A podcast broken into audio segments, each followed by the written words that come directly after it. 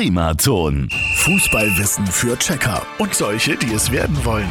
Präsentiert von Haustüren und Fensterschuler in Ebenhausen. Haustüren so individuell wie du.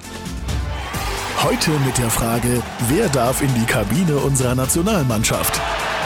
Ja, das war schon lustig, das Bild beim Sommermärchen. Angie Merkel macht in der Kabine die Raute und im Hintergrund steigt Bastian Schweinsteiger aus der Dusche. Irgendwie witzig. Viele fragen sich jedoch, kann die da einfach so rein? Wer darf denn jetzt zu unseren Jungs in die Kabine? Rein offiziell ist die Kabine der Nationalelf Sperrgebiet. Nichts aus diesem Raum sollte nach außen dringen. Zustand der Spieler, Strategien des Trainers, das alles soll ja geheim bleiben. Und deshalb muss jeder Besuch angemeldet und genehmigt werden. Aber Ausnahmen bestätigen die Regel. Und die größte Ausnahme heißt Kanzlerin Merkel. Sie war mittlerweile schon öfters zu Gast, ließ auch schon mal Hähnchen und Pizza liefern oder hat sogar mal ein Bierchen mitgetrunken. Ansonsten brauchen selbst Spielerfrauen, Stars, Fans und auch wir von der Presse eine besondere Genehmigung, die man äh, so gut wie nie bekommt. Außer man ist, wie gesagt, Kanzlerin. Äh, ich arbeite ja noch dran.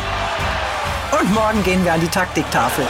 Fußballwissen für Checker und solche, die es werden wollen. Präsentiert von Haustüren und Fensterschuler in Ebenhausen. Haustüren so individuell wie du. Primaton.